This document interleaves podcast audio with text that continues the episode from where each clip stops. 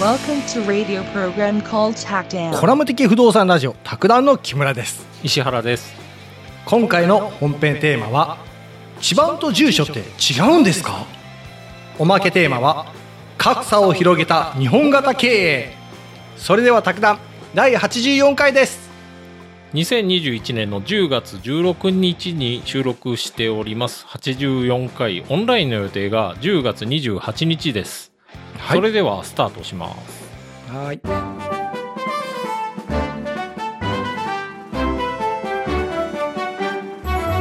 地盤と住居表示の違いっていう話を、はうあん、ランドネットさんのサイトから参考にしてるんですけど、ほうん、なん かね、地盤ってあるんですよ。ややこしいですよね。番地っていう言葉もありますよね。うううんん。ば番地はわかるねうん。地盤住って何居表示とかいうのもあって、うんまあ、住居表示は住所のことなんですよね。はあはうん。で、地番っていうのは、あはい土地の番号。土地の番号うん。一土地に番号あったんです筆ね一筆ごとの土地に番号振られてるんですよ。へえへこれ見ないとどの土地かっていうのが確定しないんですよね。えじゃあどの土地にも番号あるんだある。で、登記情報で番号を見て、うんまあ一番に番号書いてあって、はあそれがまあ地番なんですけど、ほうほうほう。うんで、あと登記情報一緒に地図っていうのが入ってて、うん地図に地盤が振ってあるんですよね。へで、もえ。う、まあ、あ、ほとんどの土地というか、国有地には地盤の設定ないんですよね。はあはあ。うん。あとはね、未登記の土地も地盤ないと。うんうんうん。うん。何のためにそんなもんが必要なのえっと、土地を、うん。 1個の土地だよっていうのを、うん。登記簿の上で示して、うん。で、で、土地数えるための単位と。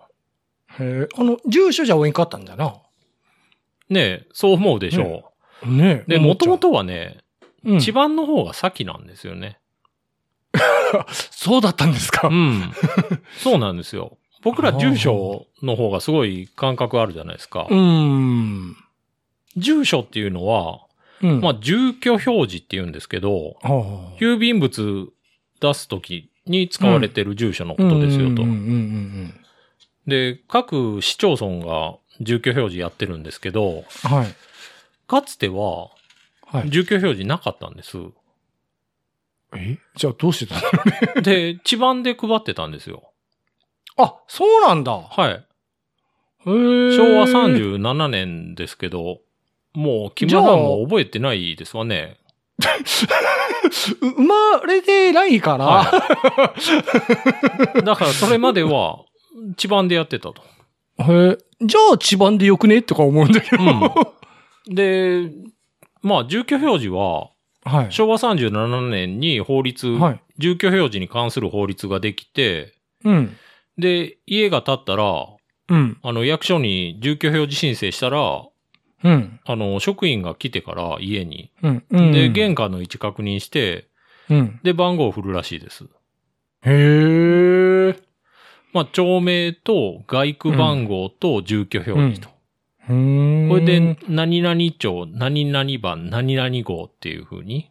ああ。えーあれなんその差し加減でもしかしてちょっと番号変わったりするかなうん、一応ね、あの、法則性はあって、うん。うん、各自治体で決まってて、ああ。なあの、んだね東京だと、皇居を中心にして右回りとか、なんかちゃんと決まってるんですよ。へえ。ほう。皇居にい。近い側から一丁目が始まるとか、そんな感じかもしれないですね。ほうほうほうほうほう。で、、これ、住居表示って、うん。やってないとこもあるんですよね。やってないはい。だからそういうところは今でも地盤を使ってると。ほう。ややこしいでしょじゃあいけるんだ。はい。そういうところは地盤と住居表示が同じなんですよ。へえ。いわゆる住所がそのまま地盤と。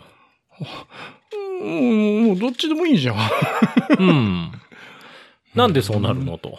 はい。なんでそうなの、うんなんでそうなるんでしょうね。そこだよ、そこ。結局ね、はい。あのー地盤って、うん。土地を登記していった順番につけていってるんですよね。ああ。で、分筆とかしたら、うん。まあなんか枝番ができたりしたり、うん。うん。で、そうなったら今度、わかんないんですよね。場所が。わかんなくなると。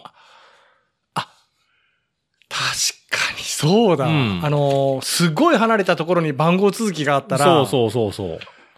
それは何千何ユミ百さんも何十困るな何とかで、はあはあはあ。うん。そっかそっか。それですごい。い不便になって、はあはあ。うん。あの、家が増えていってね。うんうんうん。、で、一つの一筆の土地に家が何個も建ってたら、うん。地盤だとそれ全部一緒の住所になるんですよね。うんうんうん。ううんん、そういうのも住居表示なら対応できると。ああ、なるほどね。うんはあはあはあはあ。これ調べ方は、うん。法務局に問い合わせるとか、うん。まあなんかいろいろありますね。まあこれはまあ見てください。 あの、ブルーマップとかってあって、前輪の住宅地図と全く一緒の作りなんですけど、はそれにぶ、あの、地盤が振ってあるんですよ。い。 それ、前輪が出てんのいそう。で、超高いんですよ、それ。や、っていうかさ、うん前輪すごいね。うん。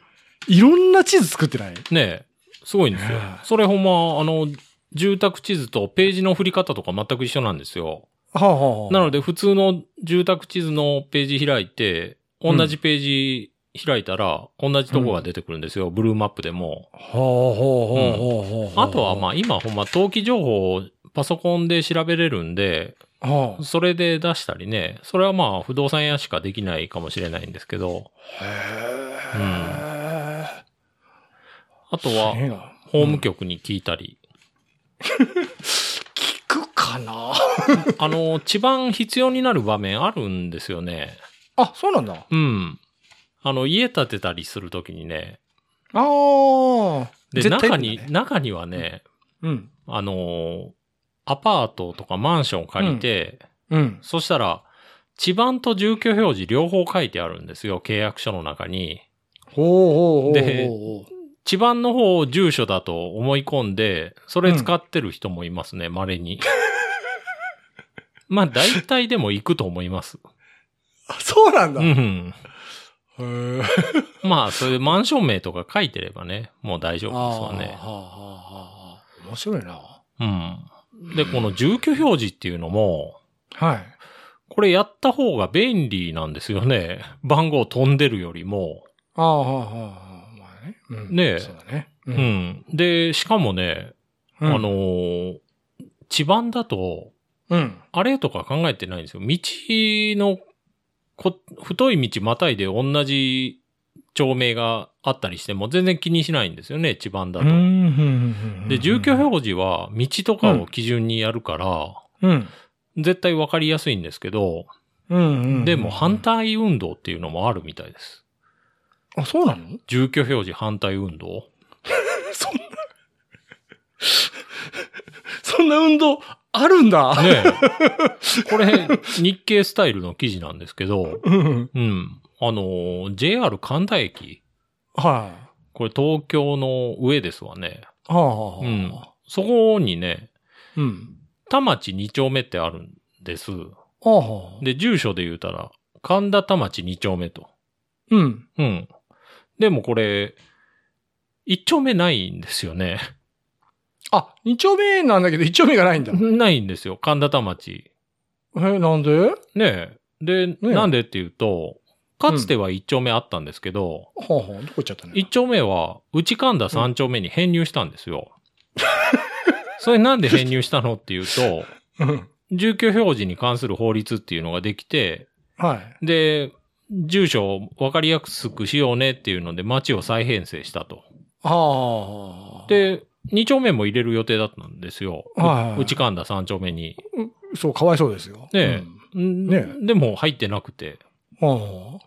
なんでっていうと、うんあの、町名への愛着が強かった住人が反対したと。は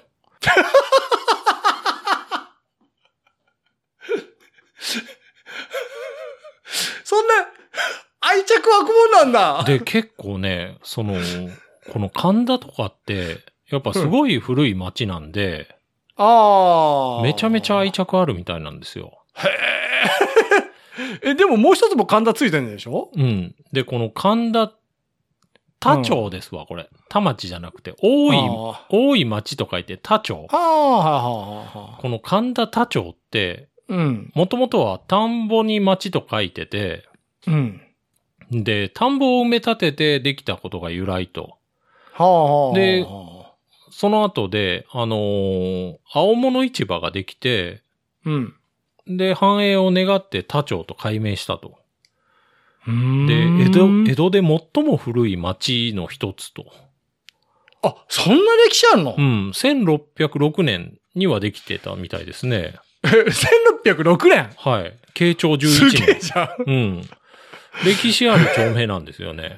だから多分古いい文献とかにも出てくるんでしょうね。その神田多町っていう言葉が。だが。からそうなってくるとやっぱその住人にとっては誇りなのかもしれないですね。ああ、なるほどね。で、で、この2丁目の住人が反対したと。はあ。 1丁目は、ああの、吸収されたと。で、あとね、神田鍛冶町ってあって、はい。鍛冶、鍛冶ですわね。刀鍛冶とかの鍛冶。冶それ、1丁目から3丁目のうち、はい。 1丁目と2丁目は、はい。鍛冶町1丁目と鍛冶町2丁目になったんです。神田が取れちゃったと。はあ、はあ、はあ、はで、3丁目は、あ。うんもう、か鍛冶町でもなくて、内神田三丁目に再編する案だったと。それ、また住人怒って、怒るよね。はい。で、神田鍛冶町三丁目のまま残ることになったと。あその家事長っていうのも、やっぱすっげえ歴史あったんだろうね。そうでしょうね。結局ねね、一丁目と二丁目は、う。うん。鍛冶町っていう名前残るのに、うん。なんで三丁目は内神田にならないといけないのっていう思いがあって、だからややこしいんですよね。あの、神田鍛冶町っていう町の名前があって、はい。もう一個鍛冶町っていう名前があると。そうなっちゃってると今。なんか、争いってどこでも起きるんだね。ねそんなことで争うんだと思った。え。いや、だからね、郵便局とかにしてみれば、うん。いや、さっさとやってくれよって感じだと思うんですよ。そうだね。うん。一丁目、二丁目、三丁目の方が分かりやすいからって。うんで、神田家事長と家事長並んでたら、こうん。れ、神田付け忘れでもう違うとこ行っちゃうわけですかあああら、あ、ややこしいですよ。よね。なるほどね、うん間違って配達しちゃったりするかもしれないんだ。で、神田って特に反対が強かったと。はうあ。ん。神田ってやっぱ歴史があって、はあはあはあ。もともと神田区だったみたいですわ。え、く、く、くだったのあそこ。で、神田区と麹町区っていうのあって、はい。で、合併して、はい。あの、その時、いや、神田の名前残してよっていう要望あったけど、うん。でも、千代田区になったんですよね。 でも、神田を町名に告げていったと。ああ、はいはで、千代千代田区な田区んだになった時は、い。うん。そこら辺ってなんか、江戸、江戸城の別名が千代田城なんですかあ、そうなんですかそれは知らなかっうん。その、その、千代田っていう名前も結構いい名前だから、た。うん。まあ、しょうがねえなっていう感じで受け入れたらしいですわ。その神田区と麹町区の人あーは。あーあーあーあーあの、ほら、徳川家康とか徳川家の幼名が、ほら、うん。えっ、と、竹千代だったっけはあ。あの、千代ってさ、うん。結構名前としてはすごくいいらしいんよ。うんうんうんうんうん。まあ、この、なんかあの、せん、な、なんかこう、せん、仙台そうでだすから、よね。しそう。繁栄とかさ、意味があってね。うん。だから今の千代田区の千代もね、おそらくそういったところから来てるかもしれないね。で、神田の人も、それはまあまあ、千代田区じゃいいよと。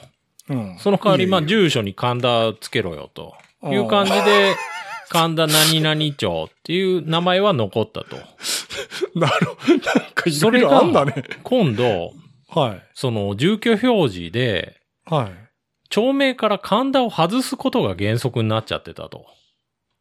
はそれで、いや、外すんじゃねえよっていうことで、あ。うん。反対運動余計起こったと。うん。うんかん、まあ、おそう住んでることに誇り持ってんだろうね。うん、そうでしょうね。ねえ。俺は、僕なんか全然ないですよね。 うん。何買ってもいいや。 うん。今住んでるとこ。ねえ。まあや っぱいいですよね。そういう歴史がある街とか、うん特にその神田の方とかってやっぱね、落語でもよく出てくるんで、あ、そうなんうだ。ん。はあの、東京の地名ってちょいちょい出てくるんですよ、落語うんうん落語うんうで。んほ特に神田って下町なんでしょうね。ちょいちょい出てくるから、う。うん。うん。で、実際その落語で出てくる町名をめぐるなんかブログとか書いてる人もいて、うはん。それは、い、行ってみたいなっていうのはありますね。だかあ。らそういうので、なカンタっていう名前消されるっていうのは、やっぱり住んでる人のプライドを傷つけるものなのかもしれない。うんうんうんうんうんうんうん。なるほどね。なんでこうなる、なっちゃう、なんかもう変なことになっちゃうのっていう結論というか、一応原因書いてあって、はい。あの、そもそもで言ったら、うん日本の住所がもともと地盤を使用していたのが、もう問題だったと。ああ、はあはあうん。で、地番はまあ、土地の番号なんですよね。うんううんん。で、開発するたびにあ新たな番号を付けられていくから、うん。うん。で、規則もないから番号の付け方に、うん。で、、どんどん増えちゃって、規則性がないから混乱が起きるから、うん。欧米だと住所と地番って分けてると。うんうんうんうんでも日本は、うん。そのまま、あの、明治の時に地租改正やって、うん。一番つけたけど、そのまま住所として運用したんですよね。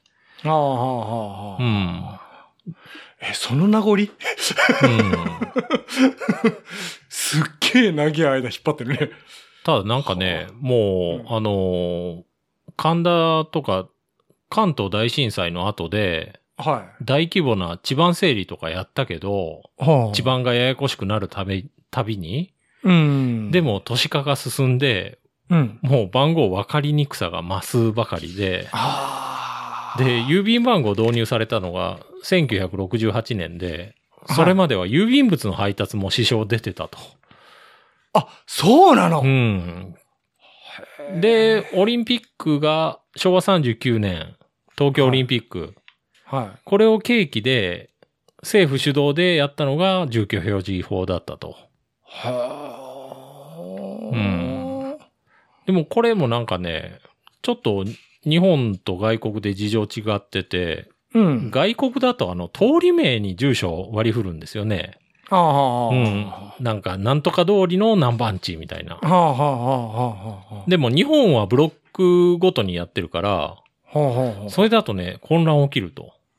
あ。なんでかっていう、と、うん。その、同じ商店街で道一本あって、そういう商店街だとするじゃないですか。うん。その、道隔ててお向かいなのに、うん。住所変わっちゃうと。はあはあはだと、今まで同じ町内会でやってたのに、あ。うん。なんかそれが分断されるケースが相次いだと。はあ。でそういうのでもなんか、その、住居表示に対する拒否反応みたいなのもあったみたいですね。うんうんうんうんうん。で、結構、借子定規、し借子定規に、はい。なんか、住居表示の時は、はい。町っていうのもつけないとはあはあ。いうルールあって、うん。そしたら有楽町は有楽になる予定だったです。予定だったらしいんです。 そうなのね。うはん。でもその有楽町っていう名前もみんな好きだから、あはうあはあ。ん、やっぱそれ反対だっていうことで、へえそれは残ったとはあ。いろいろややこしいですわね。ややこしいやうー。んややこしいやーじゃ あ。ほんとうね。ん。有楽町ってあれだろ織田信長の弟の名前だったっけへえ、あ、そうなんですね。うん。なんか織田裏臭いかなんかっていうのがおって。へえ。あの、はい有楽が裏楽って読むかな。はいはいはいはい。うん。そっから来てるらしいよ。あのーちょいちょいインタビュー言うたら大体有楽町ですよ ね。あの、街角インタビュー。うちの町にも来てほしいな、インタビュー、うん街角インタビュー。人歩いてないけど。あと、サラリーマンはなんか新橋みたいななんか。すごいんだろうね、東京って。うんいいですよね。そういうの。憧れちゃうな。うん。あと一応番号の振り方は、皇居に向かって、右から1丁目っていうルールがあると。東京の場合は、ほうほうほう。うん。これ各自治体によって違うみたいですけどね。うんやっぱりあれなんだね。あの、シンボリックなものを中心にして考えていくんだね、そういう。そうう。でしょうね。うんうんううん。ん。あとね、はい。大阪だと、はい。なんか上町 A っていう住所があるらしいですよ。アルファベットの。嘘 A A って入るんですよ。マジで、これなんでっていうと、うん。なんで何それ前は、はい。なんか、上町っていう住所だったんだけど、はい。それを1丁目2丁目に分けたらしいんですよ。ほうほうん。そしたらね、前は上町1番1号だったところが、う。うん。上町1丁目1番1号になるんですよね。ほうほう。で、それだと、ハイフンで表現したら、1の1か、1の1の1じゃないですか。うん、こうん。れややこしすぎると。はあはあはあうはん。それで、ああ、うんじゃあ A つけりゃいいじゃんということで、ABC ってあるみたいですけどね。あ。へえ。あ、でも住所にそういうのもしかしたら今後増えるかもしれないね、アルファベあットとの、か。カタカナ入ってるとこありますね。僕知ってるとこも住所住所に。あ、そうなの、うん。なんか異様な感じしますよ、やっぱ。え、これ、なんか、表記ミスって最初思いましたもんね。へえ。なんかさ、うんあの、なんか、え、サザエさんの町かなんかうってん。さ、うん。住所でサザエさん通りとかなんかそんなない、へえ。あ、そうなんですね。あれ違ったっいけ や、うん。でもなんかまあ石原さんさ、話の中でさ、なんかな、あの、ユニーク郵便番号とか、ううんん、うん。あ、はいはいはいはあの、うんなんかうん、会社とか、い。うん。大きな施設とかが固有で取るうんうんうん。やつ、うん。あれ、なんか、その固有で取ったやつって自分で地名みたいなのつけてないへえ。うん。うんごめんよ、。もやもやポイント増やしたかもしれない。 うんなるほど。うん、また余計なこと言いやが って。地名の、え、例えば、うんその、郵便番号、あれ大規模受取人専用郵便番号みたいな感じなんですよ。あはあはあ。うん。あ、そうなんだ。それはなんか、1日に何通以上到着するところはその番号ふる触れますよみたいなルールになってて、郵便局。へえ、あ、そういう流れでできてんだ。そうそうそうそうそう。それだと郵便局も助かるから、ああ、なるほどね。うん、だって、あの、確かバンダイだったっけうん。あれなんか、あの、住所におもちゃのなんじゃらってついてね。あ、まあ、あれ多分ね、その、うんああの、大口の番号を取ってると、特にテレビ局でよくわかるんですけど、その番号号さえ書いてれば、うん。あとはその番組名とか書くんですよね。フジテレビとかも書かずに、はあはあはあはあはあはあはあ。笑っていいともとか書いとけば届くと。届いちゃうんだ。うん。で、そう書いてくださいみたいな、やってましたもんね。郵便番号と番組名みたいな。じゃあ、郵便番号がフジテレビになってつくんだ。そうそうそうそうそう。は下手したら。ね、その、フロアまで分けてたフりね、番号で。ええ同じマンションでも、すごいね、それ。うんすごいで すよ。その方がやっぱ仕分けしやすいからでしょうね。うはあ。ん。面白い。うん。だからはやっぱその配達する側からしたら、その、地盤なんてありえないって話なんだと思うんですよ。になっちゃうね。うん確かにね。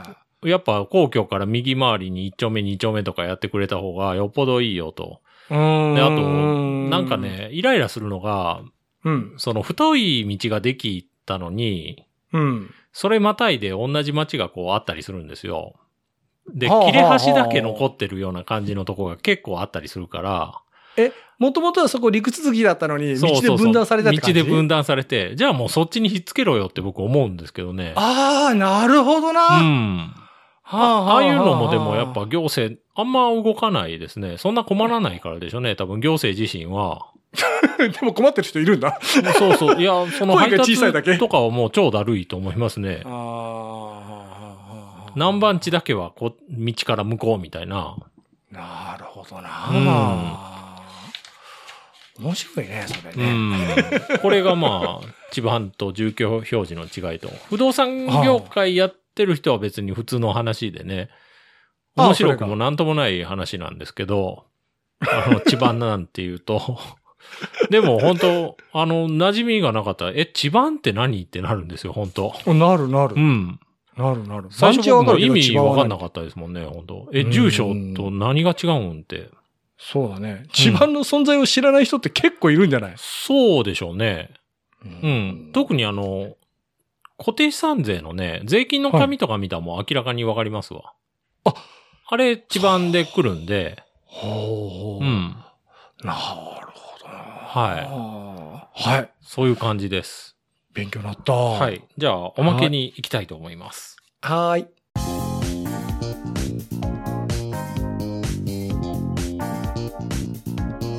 日本型経営がうん。格差を広げたという話を。なんか難しいおまけねえ。あの、早稲田大学商学部の教授の清水さんっていう方が、なんかどいりゃ一緒だ ね。はい。プレジデントに書いてて、はい。うん、でも年は僕たちとそんな変わんない人なんで、ああ、そうなんです。はい。プレジェントで日系プレジデントですね。あ、あの日系日の系ですかね。ね、プレジデントって。うん、じゃなかったっけもう、もう、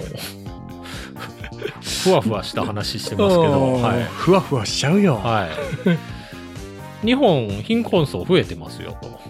あ、はあ、はで、2000年代に入って、所得格差の拡大が指摘されてきたと。あ、はあ、はで、やっぱね、あの、トマ・ピケティさんの、前も僕言った21世紀の資本で、結構格差に関心集まったと。あ。ほうほうほう。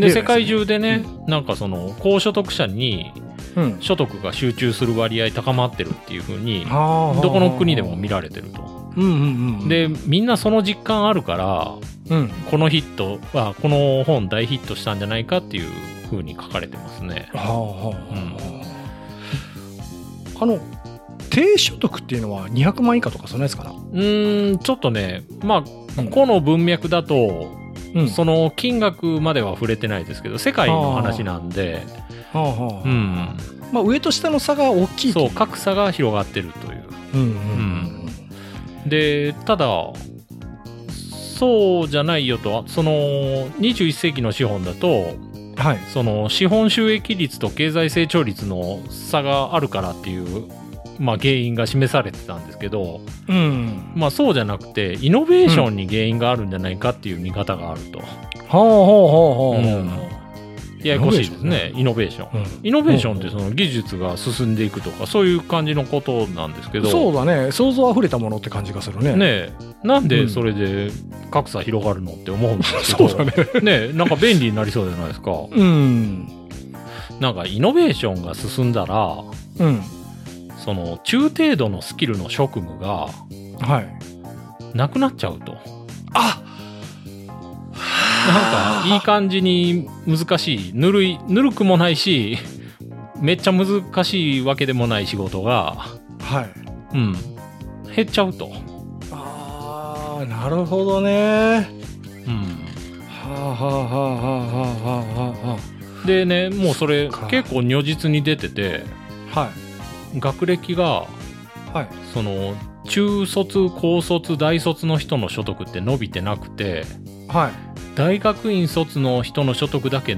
着実に伸びてるとそれアメリカの話ですけどはあはあはあはあはだあからもう大学院卒はうんめちゃめちゃ頭いい人の所得だけ伸びてるとあはイノベーションでもう真ん中ぐらいの人は切り落とされていってるんじゃねえかと大卒もな大卒もダメなんでしょうねもうちょい上じゃないと大卒大卒でも普通すぎるんでしょうねはあこれ日本じゃ当てはまらんパターンだろ偉いあ日本だとうなうんは違うよっていう話なんですよ今回あはやりましたねあやったねは久々に仕事したわ いはいほんま久々ですわあの日本では世界的な傾向とはやや違う違う動きをしてると、うんうん日本って戦前はね、あの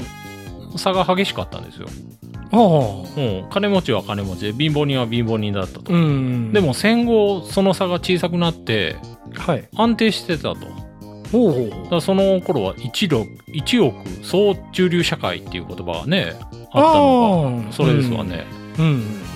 で、日本、今でも、うん。高所得者への富の集中って、うん。日本はそうでもないらしいですわ。あ、アメリカとか。かと比べたら、はあはあうんアメリカはね、もう、トップ0.1%のうん。高所得者への富の集中が、うん。アメリカは戦後2%だったのがうん。 8%まで増えてると。 0.1%の人にうん、富が8%いってるんです。そはあ。これが0.1%の人に例えば1%だったらまだって感じなんだね。う。まあそうでしょうね。ああ。で、これが、あの、日本ははい。 2%のままみたいです。あ、ほうほうほうほうな、何よって、これ。日本何なのと。ほうほう。でも、でも日本でも格差は広がってる実感はみんなあるんですよね。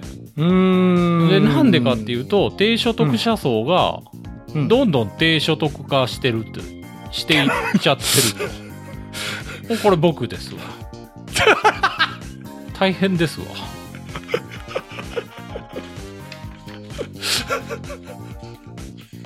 あのーなんでなんでしょうね。本当。まあ僕はそんなに仕事してないっていうのがあるんですけど、石原さん結構働いてる方だと思うけど日ね本はもうダメだと。でまあ平均貧困層が増えてきてるっていうふうにも捉えられるんですけど、はまあ、非正規労働者が増えてきてるのが大きな原因と、あほうほうん、正社員じゃなくて、ううんうん、でなんで非非正規労働者増えてるのっていうとうんあの派遣とかで働きたい人が増えてるっていうよりはうん企業がうん正社員雇う余裕がなくなってると。はあはあで正社員辞めた時にうん派遣を入れると補充するために、はあはあうんまあ、企業はあの調整弁で使ってるんですよね派遣とか、まあ、非正規労働者をうん女性で調整弁あの調整するため、はあはあはあはあえっと、正社員の雇用を守るために、まあ、正社員一定数置いといてうん忙しくなったら派遣を使うとうんうんでやばくなったら派遣切るとうんうんそれ出たのが特にん出たのが2008年のリーマンショック、はあはあはあの年越し派遣村とかやってましたよね、ああった派遣切りで、はあはあはあはあうん、あの時に思ったのがあのーもう切られたら即その人たちが難民みたいになっちゃってさ、ねねええ、びっくりしたね。あの住むとこも奪われてね、うんうん、あそっか、んそういったところあの寮とか入っる。てて、うん、はあはあはこれがなんかねこう見てると、あはあ日本の場合はイノベーションの結果としてうんうん二極化が進んだんじゃなくてうんこれまでの日本的系を守ろうとしてうんあの貧困層が増えてると。 に日本的系ってね三種の神器ってあってはい。年功序列ああ終身雇用はあと企業別組合とこれを守ろうとして非正規労働者を使ってったと使ってるあとーどんどんどんどん貧しい人増えちゃってあはあはあはあるでなんかその三つさ、えよく石原さんから聞くやつだね。えうんその3つねそうなんですよく聞くね。三種の神器日本型経営の三種の神器なんですうよんうんうんうん。 でよく聞くわ。あの、雇用の調整弁だけじゃなくてうん最近はもうあの主要な労働力としてうん。非正規雇用してるとそそっちの方が給料安いから正規雇用であれなんだもう主力に主力置いてるのに正規雇用しないんだねそうはあそれちょっとあのあれだねやらしい人の使い方かもしれんねで、仕事とか正規と非正規ほとんど変わんないけど、うん給料はうんもう男性でも2割ぐらいは減ると。仕事一緒なのに、 2割影響するんだうん、女性だと3割ぐらい低いと。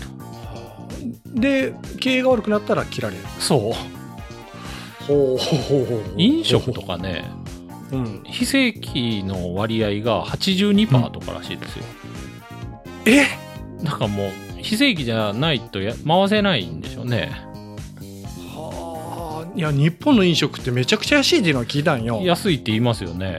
うんうんうんもうにだから外国人なんかさ日本に来たら食べね食べてか絶対食べて帰るってね、うん。安くて美味しいってね、なんか、いや、僕ね、うんまあ、社会知らなかった頃に、うんその、派遣みたいなので働いたことあって、ほうほうほいで、確かに正規のやつと同じようなことさせられるんですけど、ほうほうで、給料ってそんな良くないんですよ。はあその時僕、最初不思議だったんですよ。その、はあ非正規って、うん言うたら、レンタカーみたいな感じだと思うんですよ。ああその、車ちゃんと買っちゃうと、いらなくなった時手放せないから、うんうんうん臨時で使いたいからレンタカー使うわけじゃないですか、うんうんでもレンタカーってあれ1年間借り続けたらものすごい金額になるでしょうんうんうん短い時期間だけ借りるからまあ1日1万円とかでもレンタカーなら払えるけど、うんうん1日だけ借りる方が高いはずなんですよ車って、うんうんうんでも労働力ってうんそういうレンタカー的なやつの方が安いんですよああああレンタカー的ななやつを1年使い続けた方がうん正規よりも安くなるとうんうんうんうんそれっておかしいよなって俺思ってたんですけど、うんで正規並みの仕事をさせられるそうだから本当は正社員がうん1年で、まあ、例えば365万円だったとすると給料がうんうん1日あたり1万円と、うんそしたら非正規の人は1日1万5千円もらってもおかしくねえよなって思うんですよ、うんその代わりいつあの切られるか分かんないからリスク込みで給料高くなるべきだなと思うんですけど、ああああああなるほどねそしたらね非正規を選ぶ理由っていうのも出てくると思うんですようんうんうんうん今はそのもう正規につけないからやむを得ず非正規みたいな、うんうんうんあれだね即戦力だったら全然あれかもしれんけどあの今日この期間ねあの結局正規の波に働ける期間がすごく長いような仕事だったらどうなんかねまあ今おそらくそこまで熟練した仕事だと、熟練を求める仕事だとうんもちろん非正規は使えないと思いますああ、うんそっかそっか、うんでそこまでややらないあの俗人的にならないようにうん仕事も結構簡略化されてると思うんですよどんな仕事でもだってあの課長とかってうんいきなりその部署に他の部署からやってきて今日から僕が課長ですってなるわけじゃないですかで課長の方がちょっとここの仕事全然わかんないんで皆さん教えてくださいみたいな それでも職場回るわけじゃないですか、それよく聞くねなんか、最初来た1年はおとなしいとかねそうそうそうそう全然わかんないからもうそう経理から人事に来たりしてで課長の給料高いんですよねあそうだねうん、なだからねあのなんかまあ短期の人の給料の方がめちゃめちゃ安いっていうのは本当意味はわからないなとは思いますんねうんだからそれだけやっぱ正社員が守られてると、うんいつ切られてもわからないけどその雇用される時のその賃金が高かったらなんかアメリカタイプになるね、うん、うんまあアメリカってそんな感じなんだろまあアメリカはあのこういう基本的には解雇自由って聞くんで、うんうん、でも辞めた後のあれも熱いって言ったのかなクビになった後の手当というかあれが熱いんかなあのーあれがあるでしょうね失業保険まあ日本ももちろんありますけど、うん日本の失業保険なんか当てにならないんですよねもらい始めれるのも遅いし そうなのうんまあそれ以前に日本の場合正社員はうんなかなかクビにできないんではあはあ、うんあれよあのー裁判とかで特に争う争うと、うんまずもう無理ですよクビにするっていうのはへえできるだけもうその人が働けるところを社内で他にも探しましたかっていうところまで求められるんですよあ本当に雇われてる方が強いんだそうめちゃ強いんですよでも非正規はスッと切れるんですよ、バサッみたいなうん、だからまあ企業からしたらそれは非正規いいですわねそうだうね、んそれってさ、んあの正規で働いてる人のうん怠慢を生むことにもなるよねなりますよね守られてるから何でもいいやって何してでもいいやみ結たい構なねオイルショックの時の成功体験みたいなのがあるみたいではあはオイルショックの時ってあうんまああの世界中で結構失業者爆増したんですけどほうほ日本の場合はう、うんあの企業別組合でみんなの給料下げてでも雇用守ろうねっていうことやって、失業者はそんなに増えなかったらしいですわ業、はあそれで立ち上がりも良かったとオイルショックの間に、あのーあんまり石油に頼らない系っていうのをやっていこうっていうふうに結構舵取りを変えれたみたいですわへえでもう年功序列と終身雇用ですね、うんうんうん、それを企業別組合で守っていくみたいなスタンスが、うん、その頃はお日本的経営いいよねみたいな、うんうんううん、ん、でもなんかね、まあ高度成長期もはい日本的経営やってなかったらもっと伸びてたっていう話もあるぐらい なんで、あれマジですか、うんそうなんですよあの時はただ人口のボーナス期だったと、はあはあはあはあはあは人口どんどん増えてる時だったかなるほら、どねもう何やってうんうんもうん儲かってたでしょみたいあなはあはあはあはあ確かにね今の中国だよねうんそうですまあそうで中国、うん、まあ今人口は伸びてないでしょうけどうん、うんやっぱ人が多い時の爆発力ってすごいよねそうす、ですよねうんだからこのねうん、なんか企業別組合とか本当ねもうあんま意味ないなとは思いますね。企業別組合あれは格好だけだろいやそうなんですよ。だってあのー一つの企業がうんうちの給料上げてくれって言ってうんまあ活動してはい上がっちゃうと会社自体が苦しくなるわけですから、うんんあれはやっぱ産業別で上げないと、ああ今言ってたねそれ、うん。例えばセブンイレブンまあセブンイレブン組合とかないでしょうけど多分その。うんうん、ちょっと例え変えましょうか。他い弁やと。でもいいんじゃない他弁あのセとブンイレホブンホットモットでもいいです わ。まあ、ここら辺もフランチャイズだと思うんですけど、まあ、仮にあれがね、組合あったとして、はそしたら、あの、弁当業界で働く人の給料は、い、うんこれにしてくれっていう交渉をすべきなんですようね。んホットモットとか、もう他弁とか関係なく、弁当うん業界っていうところで、うんそれが産業別なんですけど、うんそれが他面だけ上げてくれっていうことになるとうん今度ホットモットの方が経営やりやすくなるじゃないですかあっち人件費上がったなっていうことで、うんだから人件費もあの水道代みたいな感覚になるべきなんですよね本当は、うんうんうんうんうんうんうん水道代とかってね、うんあの全体で上がっていくから、うんまあ、うん上がってもみんなイコールコンディションなんですよねうんうんうんうんうんうん人件費もそうあるべきだなと本当思いますね、結局あのあれだね企業の経営の勝負をあのそこに人件費のあれも乗しちゃってるからね。そうなんですよねえそれでで企業にとって戦はっねあの、うん下げれば下げるほど他の企業に対して有利になるしちゃうとね、うん、上げるあれがあんまないですよねうんそれは僕が社長だったらやっぱ人件費上げたくないですもんね 絶対、うん、上げるメリットないですもうんんあの最低賃金上がったね。うん、うん、そうですねまああれしょぼいですからねあれマジで最低ですわね20円と か上がったうんから、20円30円とうか,、ん、うなんか去年と一昨年1円ずつだったっけ、ん、あれは本当あれも上げるべきだって言ってた人がね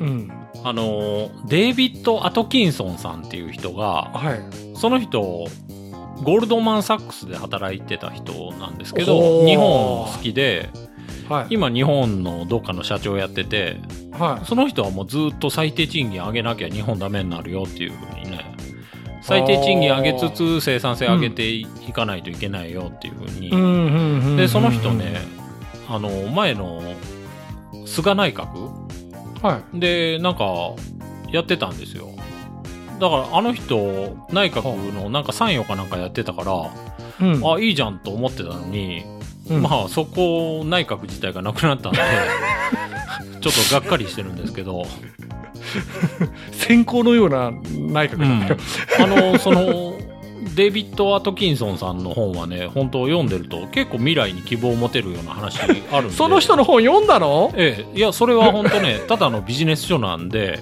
読みやすいんですよそう論文とかじゃないからでめちゃめちゃ希望持てるんですよおーすげえなうんま ああのー賃金の話はねなんかね腑に落ちないことばっかりでうん嫌ほでんすとねううんん本当にあのその例えば県ごとに最低賃金決まってるが、はいその最低賃金から1円多めので働いてる人とかもおるわけじゃが、うんなんかね人間のこのやっぱ尊厳とかそういったのってどこ行ったんだろうかと かうんまああの ー最低賃金それはもちろんガバって上げたらあれですけどうん全体で上げる分に関してはどこもコンディション一緒なんで、うんうん、いやあの安く使ってでなおかつその安くその使ってるのにその人にすごいいろんなことを求めてくる会社ってあるがうねんま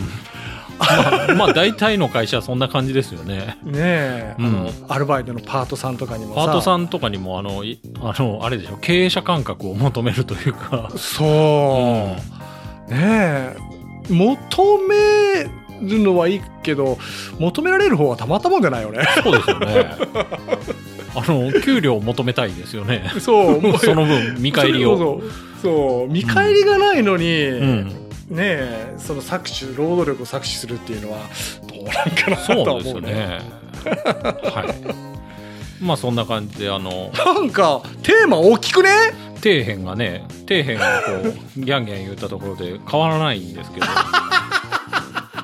あアリンコがねそう象に向かって話しかけてるようなもんだそう、はい、まあこれでおまけが終わりです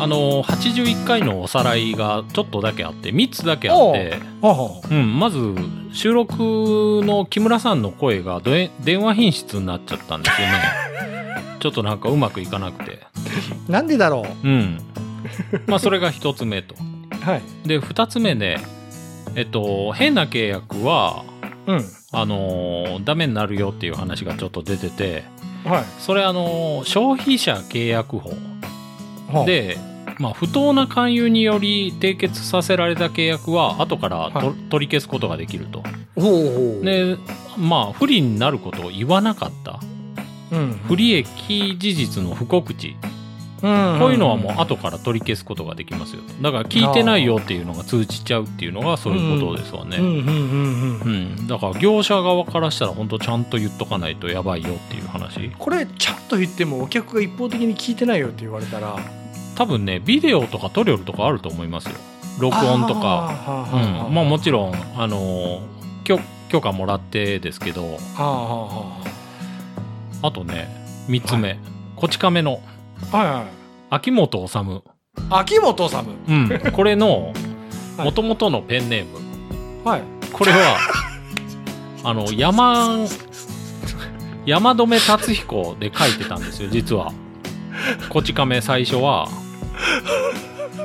でその頃めっちゃ人気あったのが山上達彦はこれがねあのギャグ漫画の警察漫画えっと何でしたっけ死刑っていうやつああーわかるわかるわかるけど出てこんわ俺も今出てこないんです けど情けないですね僕らあの固有名詞がほんま出てこないんですよねいや本当にねあのえーっと脳のやつやったじゃん小回り脳のおおまわり くんそんなのだったっけいうんやわかるよわかるわかる、うんうんそれその頃そのギャグ漫画が人気あって山上達彦だったからはいそれもじって山留達彦名義ではいこち亀出して、はいうん、でなんか本人から苦情が来たみたい なそれで名前変えたみたいな、そうなのうん、そういう話があったみたいですへだから僕ねなんかその山留達彦名義のコミック持ってたような気がしたんですけどね本当にこれ今もし仮に再販されたらさうん、秋元になってなういん、だから多分古本屋で買ったんでしょうねう勝ち出るかもんよまあ今持ってないですけどそれ調べたうんそうそうそうそれ前からちょっと僕なんかあれ何だったかなっていうのがあって石原さんさうんあれなんかなとか思ったらうんもうめっちゃムズムズするんじゃないそうそうそうあガキデカですわガキデカガキデ カ山上達彦 聞いてから出るってやつだね、うんあこれがめっちゃ流行っとったみたいですこの頃あもう引き出しを引く能力落ちまくってるわで 頭の中の26巻まで出たとあガキテカってそんなんあんのおーすごいですねへへーえへえでもちょっと世代違うよなガキデカはうん、ああそれは持ってないですかうんちょっと上なそう上だよなドカベンとかも僕ほとんど読んでないですもんねドカベンな、ちょっと僕違うんですよ世代が多分うんうんドカベンってさ、はいあのご飯がパンパンに詰まった弁当を食べるんだけど、はいうん、それをずっと食べよったら本当は活気になるって いうねなんか科学的な実験みたいなそうななるそほうだどみたいなへえすごい米の量なんよは ああれほんまにドカベンなんですねほんなら そうドカベンうんなるほどまあそんなところですねすごいね石原さんね、あと、ね、調べちゃうねあの、はいまた僕あのポッドキャストで名前を読まれたんですよ あのおもれきでこれ4回目おもれきでうんおもれき読まれた 4, 4回目4回目はい常連やん常連ですよ今回なんて言われたまあいろいろいろまいたろ聞いてくだ さいはいだから皆さんもあのお便りくださいあの 客の文句のねお便り今絶賛募集してるんでああそうだね、うん、うんまだ1個も来てないですけどもう絶賛募集中なんで絶賛募集、はいであれだよねあの本当に嫌な思いしたらうん出したら楽そうなの吐き出したら楽になると いううんそれ本当本当でそう僕らがもうそれをラジオの中でそ本う当にもうあのもうめちゃくちゃ言ってあげるからそうです あこれはバカだわという感じでそううんそんな企画はもう死刑だみたいそな、うね、そうそうお待ちしてますんではい、はい、じゃあこれで終わりです終わり はいじゃあ閉めちゃうよはいはい。今回もお聞きいただきありがとうございました。皆様からのお便りをお待ちしています。配信予定とお便りの宛先はホームページでご確認ください。では次回もポッドキャストでお会いしましょう。さようなら。さよなら